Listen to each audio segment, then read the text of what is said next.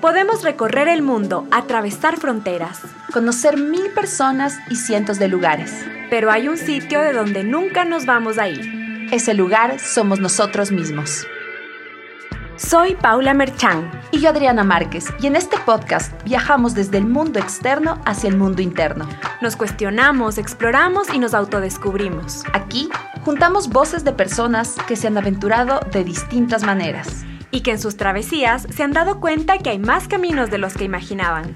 Creemos que a través del viaje nos conocemos. Y hoy contigo nos vamos Mapa Adentro. Hola, bienvenidos y bienvenidas al cuarto episodio de Mapa Adentro. Hoy tenemos un invitado que nos va a ayudar muchísimo, así que bienvenidos. Rodolfo Cabrera es autor, conferencista y asesor estratégico en manejo de crisis, quien ha trabajado activamente con líderes, empresarios, políticos y más. Además colabora en varios foros internacionales y nos presenta un mensaje simple pero contundente para utilizar a una crisis como la plataforma para llevarnos al éxito y al logro de nuestros objetivos personales. Sus conferencias son una exploración profunda en la esencia de cada persona, mientras que sus asesorías estratégicas son una práctica para navegar en aguas de las crisis. Rodolfo ha diseñado un sistema para fortalecernos y prosperar en entornos de alto estrés y tomar las decisiones acertadas que siempre nos lleven a un puerto seguro. Hola Rodolfo, bienvenido a Mapa Adentro. Muchísimas gracias por acompañarnos hoy en este episodio. Gracias por aceptar la invitación. En tus charlas, talleres y asesorías hablas sobre cada crisis como una oportunidad de resurgir, de renacer como el ave fénix. ¿Cómo nació esta filosofía? ¿Cómo, cómo empezaste todo este camino de, de la resiliencia y cómo podemos entender algo socialmente visto como negativo en algo positivo, en algo en algo que se convierte en una oportunidad. Primero, Paula, gracias, Adriana, por tu, por, tu gentil invitación. Espero que, que mi mensaje pues ilumine un poco el camino de tanta gente que, que está a oscuros en este momento durante estos asiagos días que vivimos. Eh, me planteaste tres preguntas, voy a comenzar por la primera. Eh, ¿De dónde nace esto? ¿De dónde surge esto me parece que me dijiste. Sí. ¿De dónde nace como la filosofía? ¿Cuándo? Todo nacimiento, todo nacimiento es una creación. Tú fuiste creada y eh, este mensaje, esta, eh, que, que, espero aporte, fue creado. Para que haya creación, tiene que haber gestación. Es decir, para que hayamos nacido del vientre de nuestra madre, tuvimos que haber eh, pasado por nueve meses de gestación. Entonces, toda creación tiene un proceso de gestación. Eh, porque tú me preguntas de dónde nace. Esa gestación, para que haya gestación, tiene que haber necesariamente eyaculación. Si no hay eyaculación, no hay gestación y no hay creación. Y para que haya eyaculación, tiene que haber necesariamente erección. Si no hay erección, no hay eyaculación, no hay gestación y no hay creación. Por lo tanto, todo esto nace metafóricamente hablando, por supuesto, figurativamente hablando, todo esto nace de, de la erección. ¿Qué es la erección? Es la pasión. Es mi pasión por descubrir los principios universales que rigen la vida del hombre y poder comprender, eh, más que comprender, perdón, interpretar de manera diáfana para mis, para mis intereses, digamos, y luego poder eh, compartir con, con otras personas. Entonces, se escucha mucho esta frase trillada que todos tenemos que hacer lo que nos apasiona. Eh, si no hacemos lo que nos apasiona, estamos haciendo algo que no nos genera pasión. Lo hacemos por monetizar, por, por, por dinero, o por, pero no por pasión. Eh, esto no proviene de un esto no nace, esto nace necesariamente de una erección, de una pasión, de un, de un, de un, entusiasmo interno que nace en ti.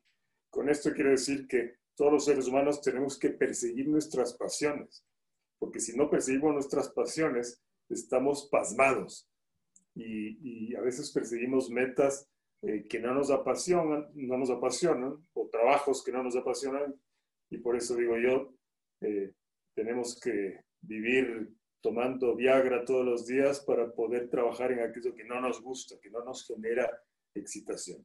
Entonces, esto nace de la pasión. Todos tenemos una pasión y tenemos que, que seguirlo. Dicho eso, muchos se preguntan, eh, sí, pero si sigo mi pasión, ¿cómo monetizo? Porque necesito pagar la luz, necesito eh, tener dinero para mis gastos. Todos hemos escuchado el refrán popular, coloquial, que dice, todo niño, todo bebé viene con la palanqueta bajo el brazo. ¿Qué quiere decir ese, ese, ese refrán, ese adagio? No quiere decir que, que tu bebé, cuando tengas hijo, va a venir con un baguette bajo el brazo. Lo que quiere decir es que ese niño no ese niño viene con el baguette, con la palanqueta bajo el brazo, quiere decir que ese niño no se va a morir de hambre.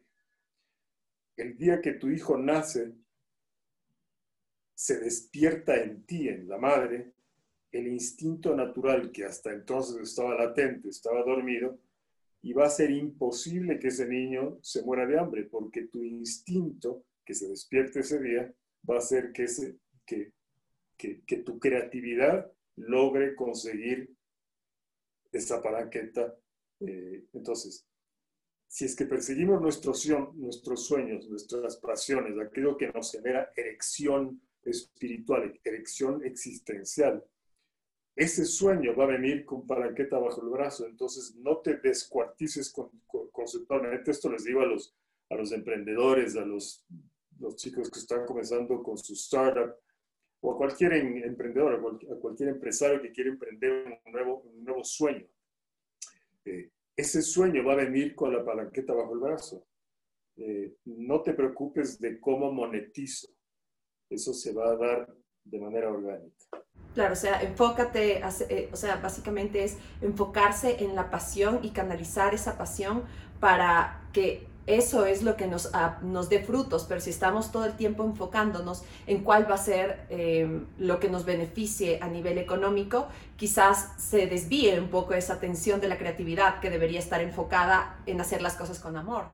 Con pasión, básicamente. Entonces, esa fue tu primera pregunta. La segunda pregunta, eh, eh, me parece que dijiste, tiene que ver con por qué es que que la el, refrán tridado, un poquito tridado ya, un cliché tridado que dice que toda crisis es una oportunidad, ¿no es cierto? Eh, las crisis son, las crisis son genéricas. ¿A qué me refiero con esto? La crisis es como el viento. El viento es viento.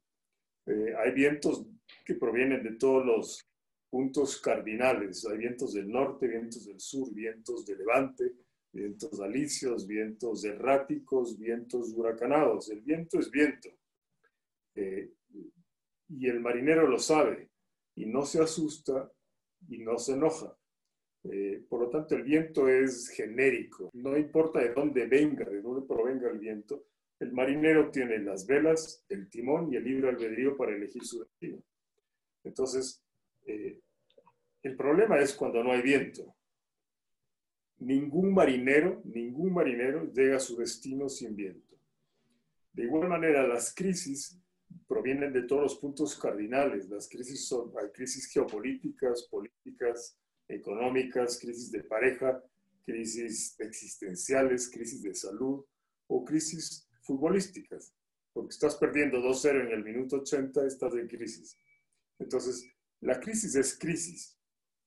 Y al ser genérica, el abordaje a la crisis, de igual manera que el abordaje al, viento, y cuál es mi estrategia para enfrentar y utilizar al viento, cuál es mi estrategia para enfrentar y utilizar, utilizar la crisis, también es genérica. El problema es cuando no hay crisis.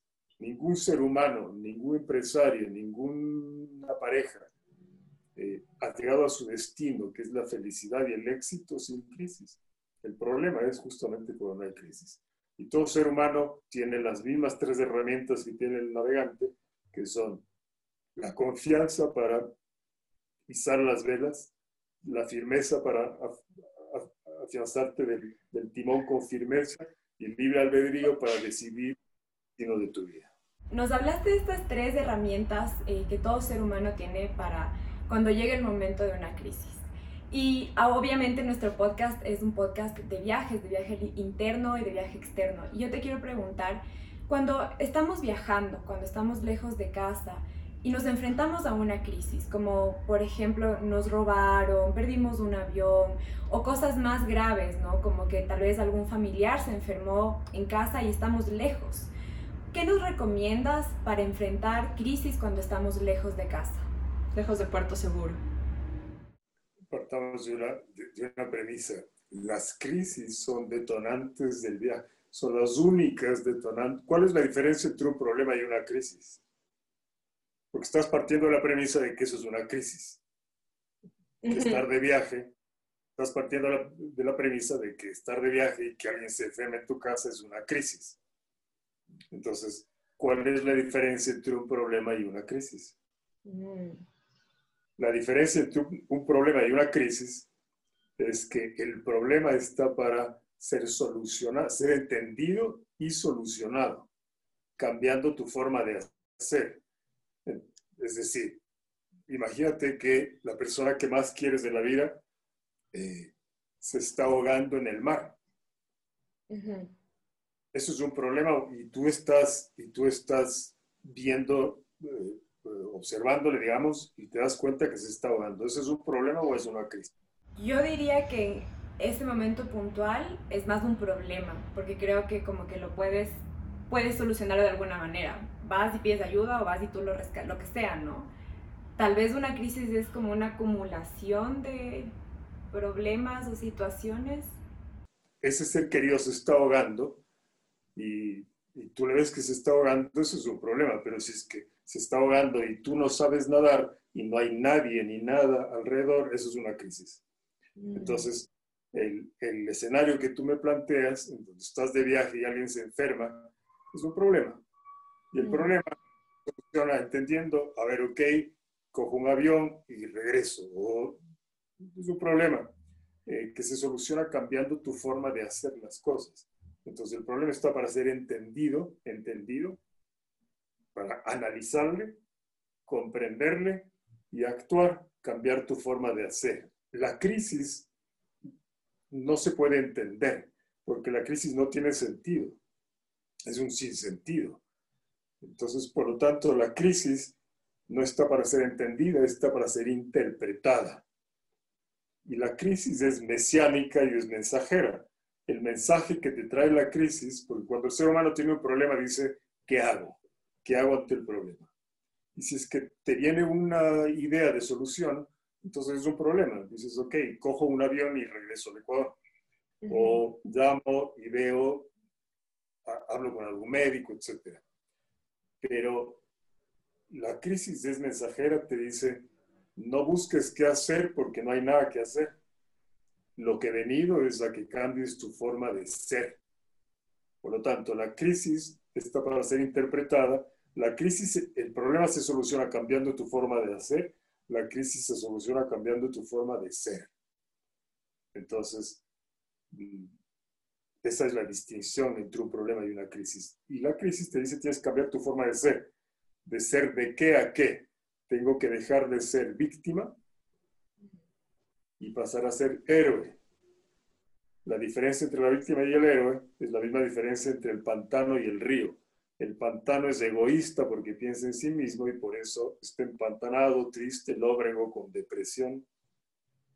Mientras que el río es alegre porque está, es un héroe generoso que mientras más da, más crece. Entonces, eh, las crisis son, toda crisis, toda crisis tiene un propósito, eh, un para qué. Las crisis no tienen un por qué, tienen un para qué. ¿Y para qué vienen las crisis? Para que esa, esa parte nuestra, para que viajemos hacia adentro, para que dejemos de viajar hacia afuera y comencemos ese viaje interno del que ustedes hablan eh, y, y, encontremos dentro aquello que, que, siempre que hemos estado buscando por fuera. Entonces, y al tener un propósito también mm, hay que aprovecharle. Por eso Churchill dijo, nunca dejes never let a good crisis go to waste. Nunca desperdicie una buena crisis. Entonces, imagínate, la mayoría de seres humanos con esta crisis del COVID se está preguntando cómo me escondo de la crisis. Eh, esto equivaldría a que un marinero que quiere llegar a su destino, de repente aparece un viento fuerte y el marinero diga, ¿dónde me escondo del viento? Si quieres llegar a tu destino, utiliza el viento.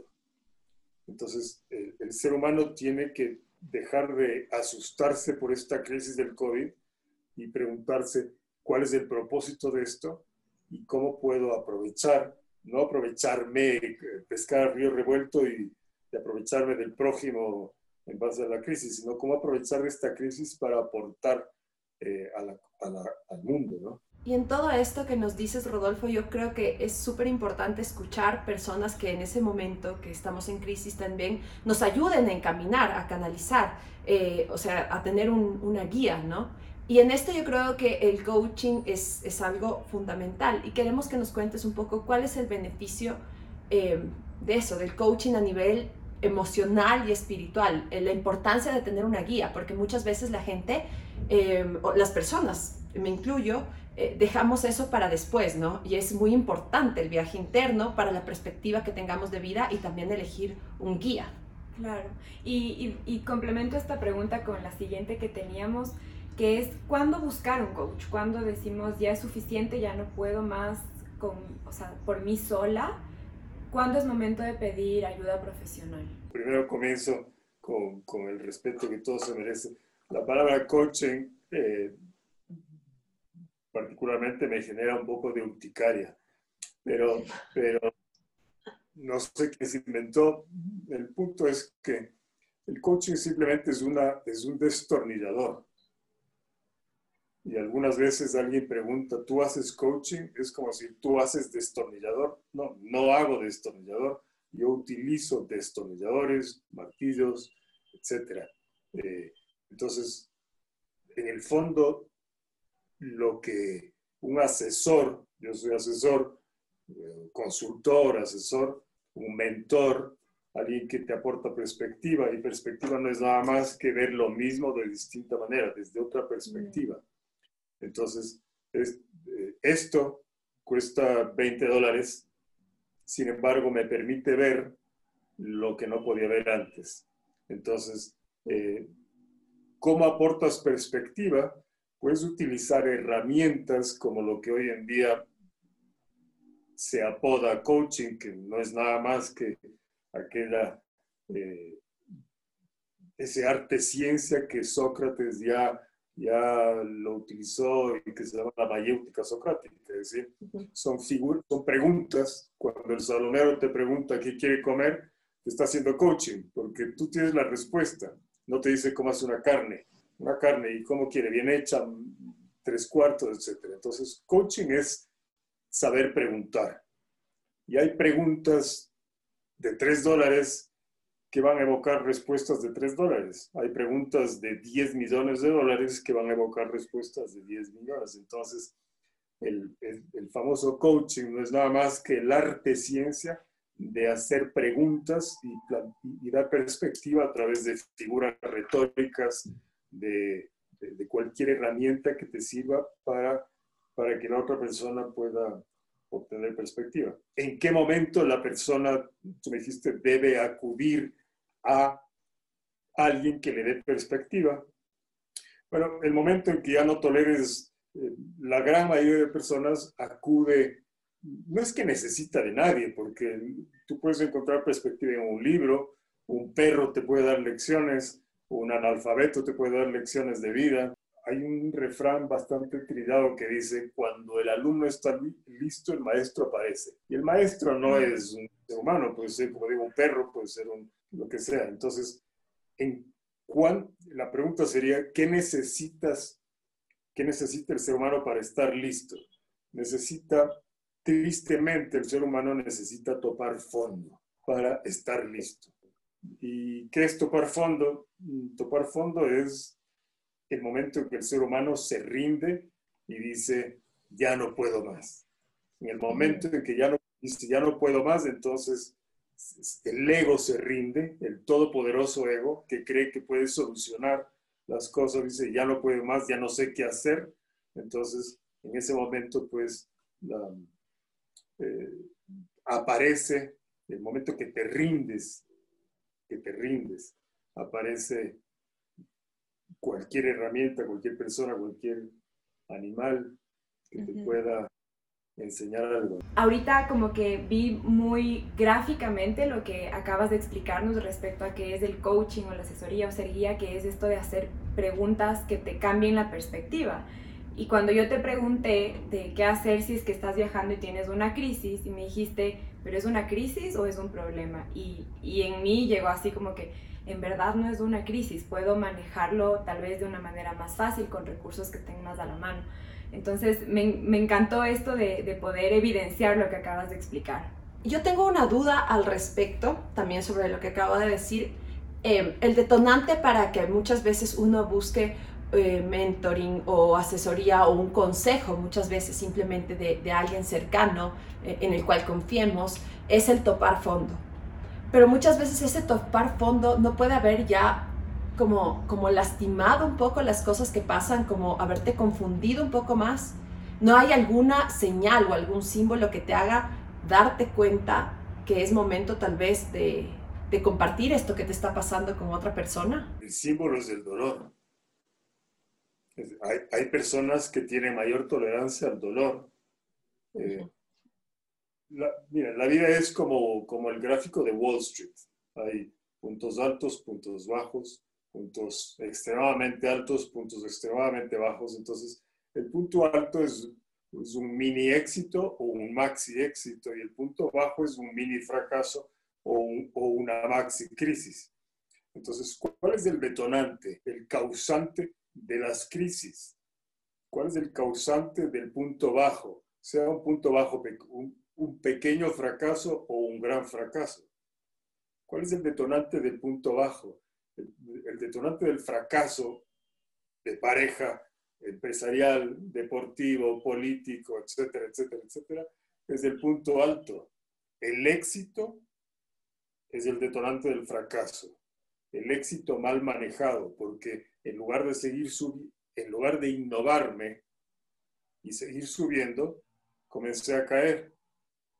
Entonces, este punto bajo el, fracaso es el de, perdón, es, es un efecto. ¿Cuál es la causa? El éxito mal manejado.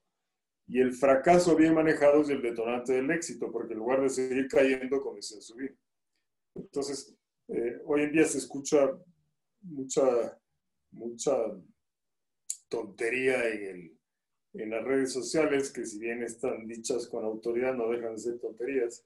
En realidad, eh, se escucha mucho que hay que ser resilientes. Por supuesto que si estás acostumbrado a manejar mal tus éxitos, a dormirte los laureles y no innovarte con tu pareja, dejar de cortejar a tu pareja, dejar de cortejarle a tu cliente, dejar de cortejarle al pueblo como político, si es que te olvidas y crees que porque ya te casaste y pues ya te eligieron eh, de político o ya el cliente te compró tu producto, ya tú puedes dejar de cortejarle y tratarle mal, entonces eh, la vida te va a mandar una crisis.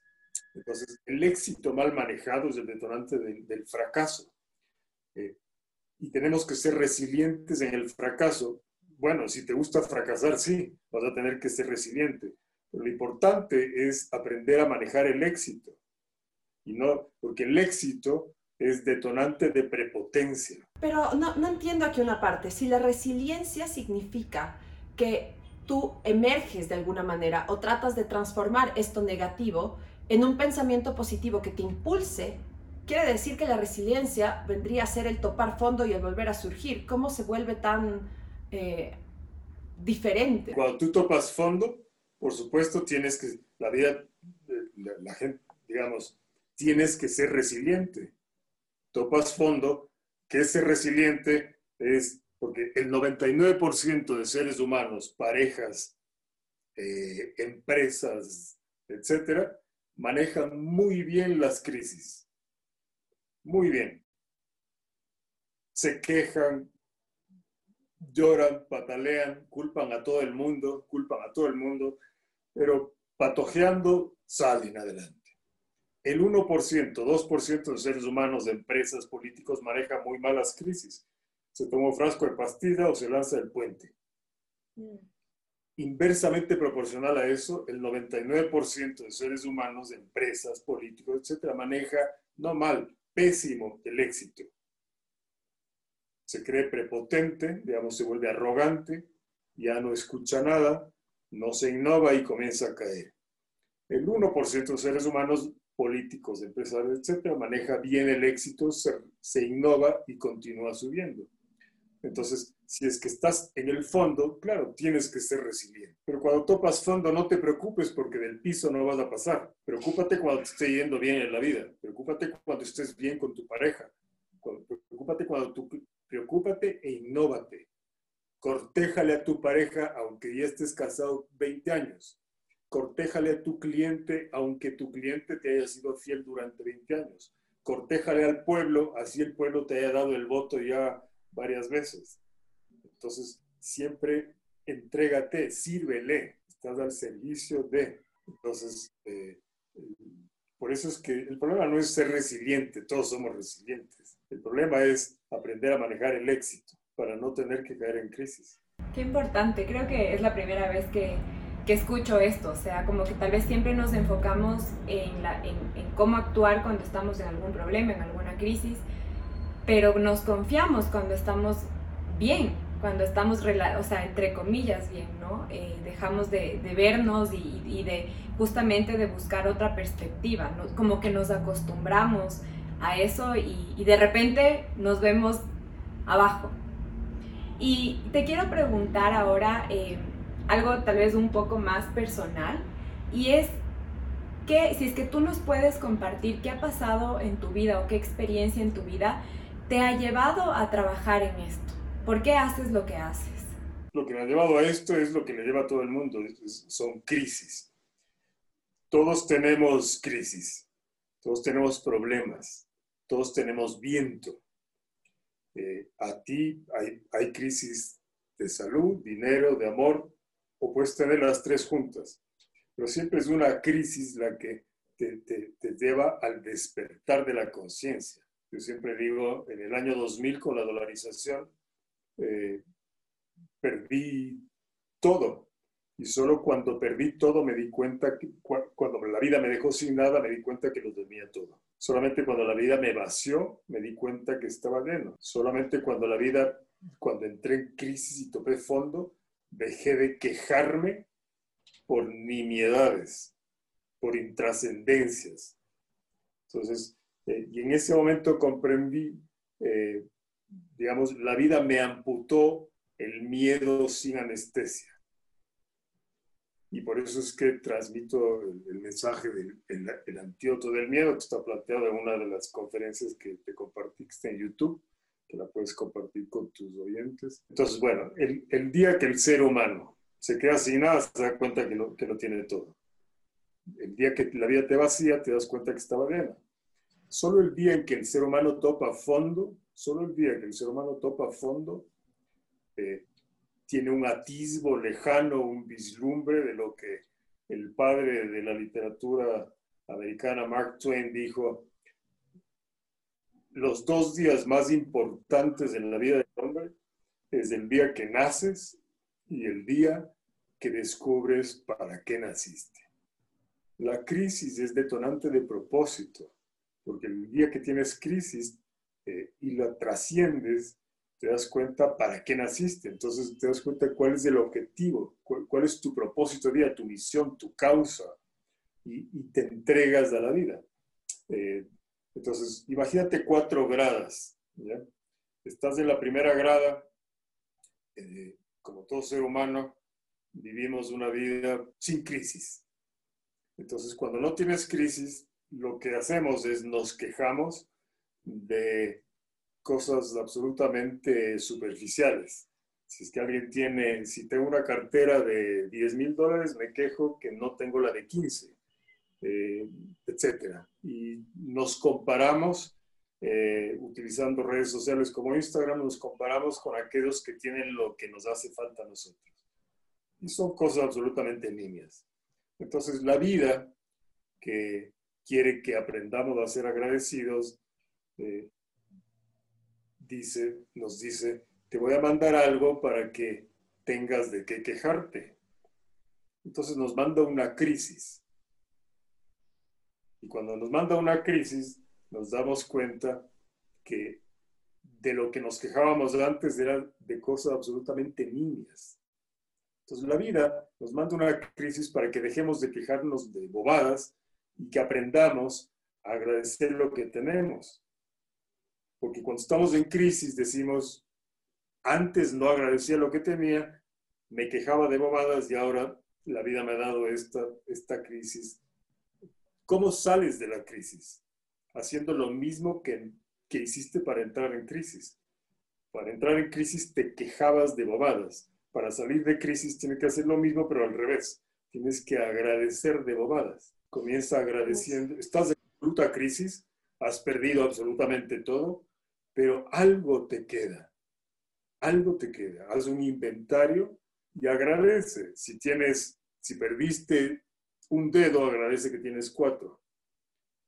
Comienza a agradecer de cosas intrascendentes, pequeñitas. Y si es que haces eso, la vida va a decir, ya, esta persona ya aprendió con la crisis. Entonces le voy a dar un motivo para que agradezca por cosas trascendentes. Entonces te da cosas, te da bendiciones para que agradezcas ya no por cosas nimias, sino por cosas importantes. Qué hermoso y qué, y qué, mm, qué alegría saber que, que, llevas estos, estos mensajes a personas que, que necesitamos oírlo. Creo que, creo que todos estamos incluidos, todos como humanidad.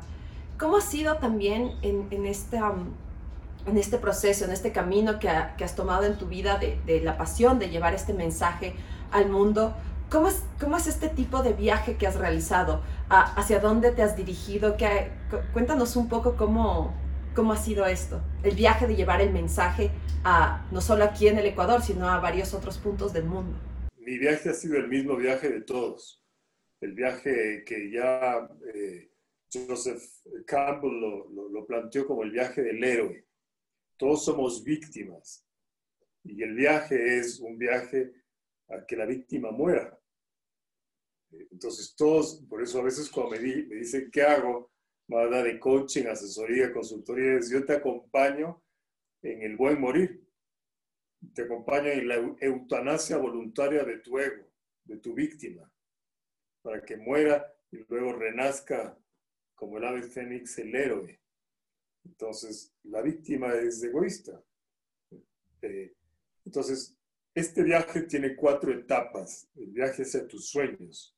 En el viaje hacia tus sueños tiene cuatro hay cuatro etapas, ya lo dijo aquel insigne abogado y activista indio Mohandas Gandhi, que hace ya más de 70 años eh, sentenció una verdad del tamaño de una catedral que dijo, en el, el camino hacia tus sueños, todo ser humano, todo empresario, todo político, todo ser humano, todo atleta, todo artista, tiene que pasar por cuatro etapas. Primero, te ignorarán. Después se te burlarán. Después te atacarán. Y después te aplaudirán.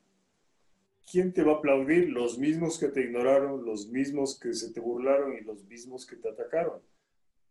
Dirán, ese es mi amigo, ese es mi hijo, yo siempre lo apoyé. A Galileo, el establishment, digamos, del Vaticano en ese entonces, le ignoró cuando dijo que que que la Tierra no es el centro del universo. Después se le burló, era, era un payaso, porque decía algo incoherente. Después le atacaron. Entonces, eh, si no estamos dispuestos a que nos ignoren, a que se burlen y nos ataquen, mejor, digo yo, dejemos de soñar y resignémonos a una vida mediocre de frustración, envidia y hasta que una tarde moribundos nos recordemos aquellos sueños que nunca nos atrevimos a parir. Pero si estamos dispuestos a vivir la vida que siempre hemos querido, aquella que hemos hipotecado tantas veces a largo plazo a cómodas cuotas de conformidad, tenemos que exorcizar nuestros miedos. ¿Cómo? Soltando el ancla de la queja. Porque la queja es la tarjeta de presentación de la víctima. Y elevando velas para surcar por los mares que solo los héroes y unos pocos se atreven a surcar. Solo así, solo así dejaremos nuestro nombre tatuado a fuego lento en la piel de la historia. El, éxito no es de los, de los tibios, de los cuerdos, de aquellos que obedecen ciegamente las reglas de la sociedad. El, éxito es de los locos, son los locos los que han iluminado los destinos del mundo, que tiene la primera, cuerda, la primera piedra, el cuerdo que ha hecho algo en la historia. Creo que no hay. Wow, Rodolfo, muchas gracias por compartirnos eso. Creo que a nosotras nos ayuda un montón y, obviamente a todos los que nos escuchan y nos ven. Y ahora quiero pasar a una pregunta más geográfica. Eh, eh, siempre hacemos esta pregunta a todos nuestros invitados porque es nuestra perfecta excusa para poder viajar eh, a través de, de sonidos y de imágenes. Y quiero preguntarte, ¿cuál es aquel lugar al que tú siempre regresarías? Mejor si es en Ecuador porque le queremos dedicar esta segunda temporada a Ecuador. ¿Cuál es ese rincón del Ecuador que te hace sentir bien, el que tú dices, no sé, me siento seguro o tal vez al revés, ¿no? Como que me siento retado y, esto despierta cosas en Claro, el lugar que te llama. A mí me llama el, mar, digamos. Eh, si me haces pensar en el Ecuador, tendría que pensar en algún sitio de, mar. Eh, no, no, no, le tengo en mente, pero siempre es un acantilado, es un acantilado con el atardecer al fondo, eh, porque es lo, que, es lo que me inspira, el atardecer, ese espacio atemporal, ese, ese el, el, el, crepúsculo, ese espacio atemporal en donde no es ni día y no es de noche, porque en esos momentos... Eh, es donde salen las hadas y los duendes. Y, las musas eh, salen a dejarse perseguir por los poetas.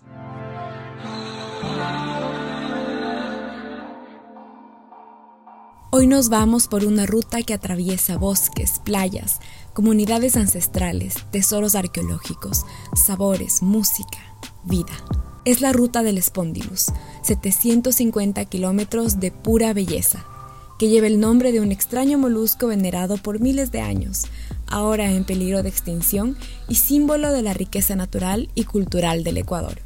Puedes iniciar por donde quieras e ir a tu ritmo, pero ¿qué tal si empezamos en el kilómetro cero, en la Reserva Cayapas Mataje Esmeraldas, donde encontrarás a los manglares más altos del mundo, unos gigantes de hasta 60 metros y el hogar de una enorme biodiversidad. Ahora llegamos a la ciudad de Esmeraldas para conocer Las Palmas y sentir el calor afrodescendiente. Aquí hay una regla, no te puedes perder un ceviche de concha negra o un encocado de pescado. Luego vienen Tonsupa, Takame, Sua y Same, que son ahora los principales balnearios para los serranos del norte del país quienes han seguido los pasos del mismo Pedro Vicente Maldonado, que en 1735 viajó por primera vez hasta aquí y se obsesionó por la construcción de un camino que uniera a Esmeraldas y a Quito. Cruzamos a la siguiente provincia y también pasamos al otro lado del mundo. Es que por aquí, en Pedernales, está la línea equinoccial. Ahora estamos en el hemisferio sur del planeta, Atrás quedan la selva del Chocó ecuatoriano y asoman los bosques secos manavitas. Parecería que todos estos árboles estuvieran muertos, pero sí que están vivos. Solamente esperan la llegada de las lluvias para florecer. Las ceibas seguro llamarán tu atención, estas gigantes en forma de barril que una vez al año nos regalan algodón.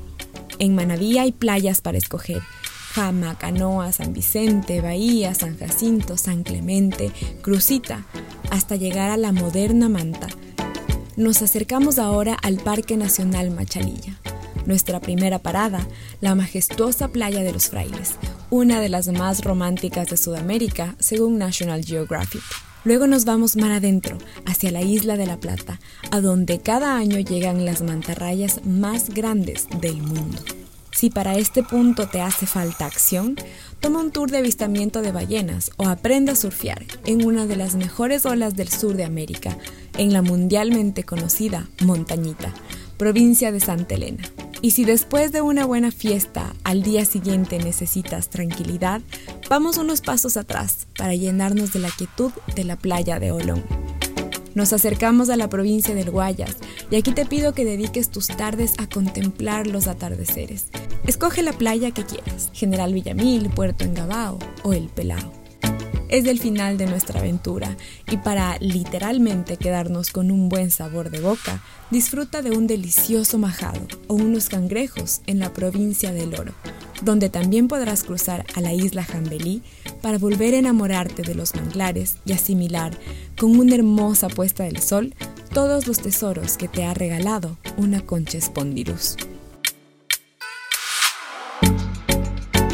Ahora volvemos a nuestra conversación.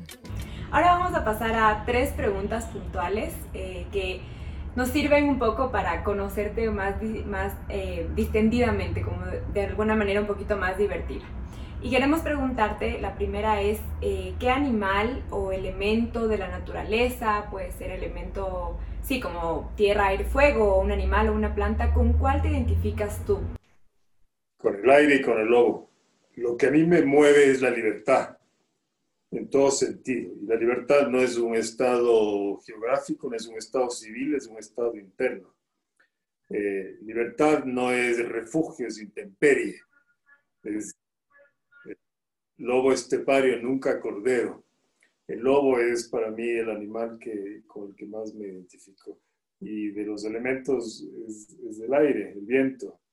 Eh, no sé, es, es más libre que la tierra, el fuego o el agua. ¿Qué es lo que crees que la gente podría pensar de ti, pero no es verdad?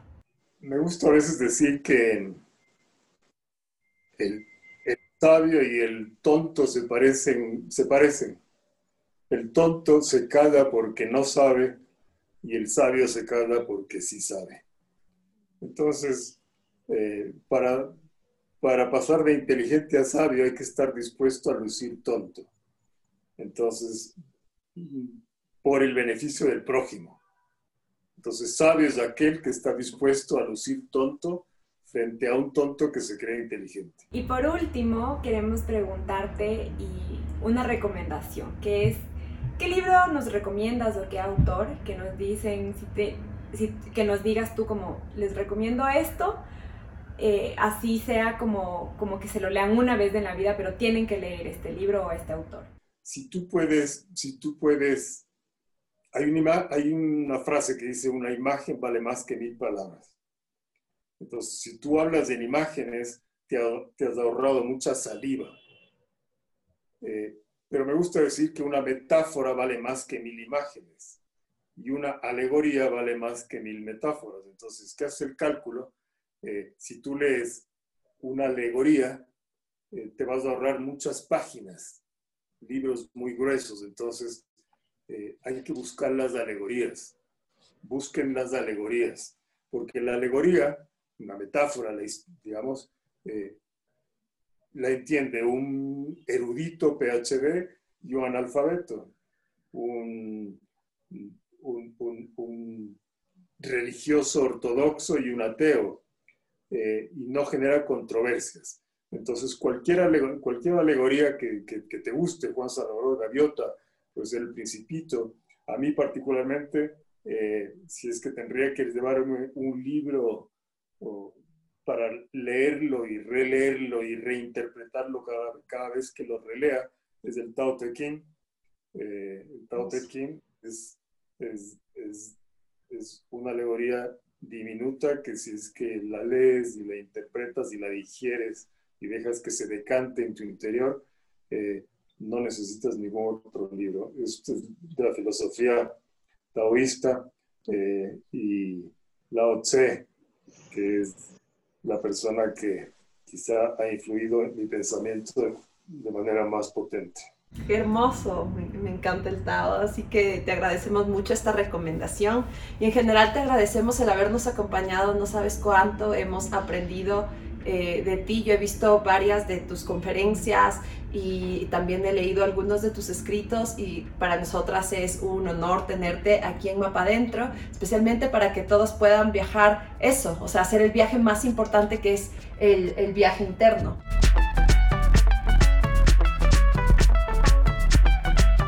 Muchas gracias por acompañarnos en este episodio. Creo que las dos disfrutamos mucho, aprendimos mucho, como que se nos cambiaron ciertas ideas. Así que esperamos que también les sirva tanto como a nosotras. Y si les gustó este episodio, compártanlo con otras personas para llegar eso a más personas y poder crecer en esta comunidad. No olviden tampoco eh, suscribirse a nuestro canal de YouTube para que puedan enterarse de los siguientes episodios y seguirnos en nuestras redes sociales como arroba mapa dentro. Los esperamos para un próximo episodio. Adiós. Bye. Agradecemos al Ministerio de Turismo de Ecuador y a la librería Mr. Books por su apoyo en esta segunda temporada de Mapa Dentro Podcast.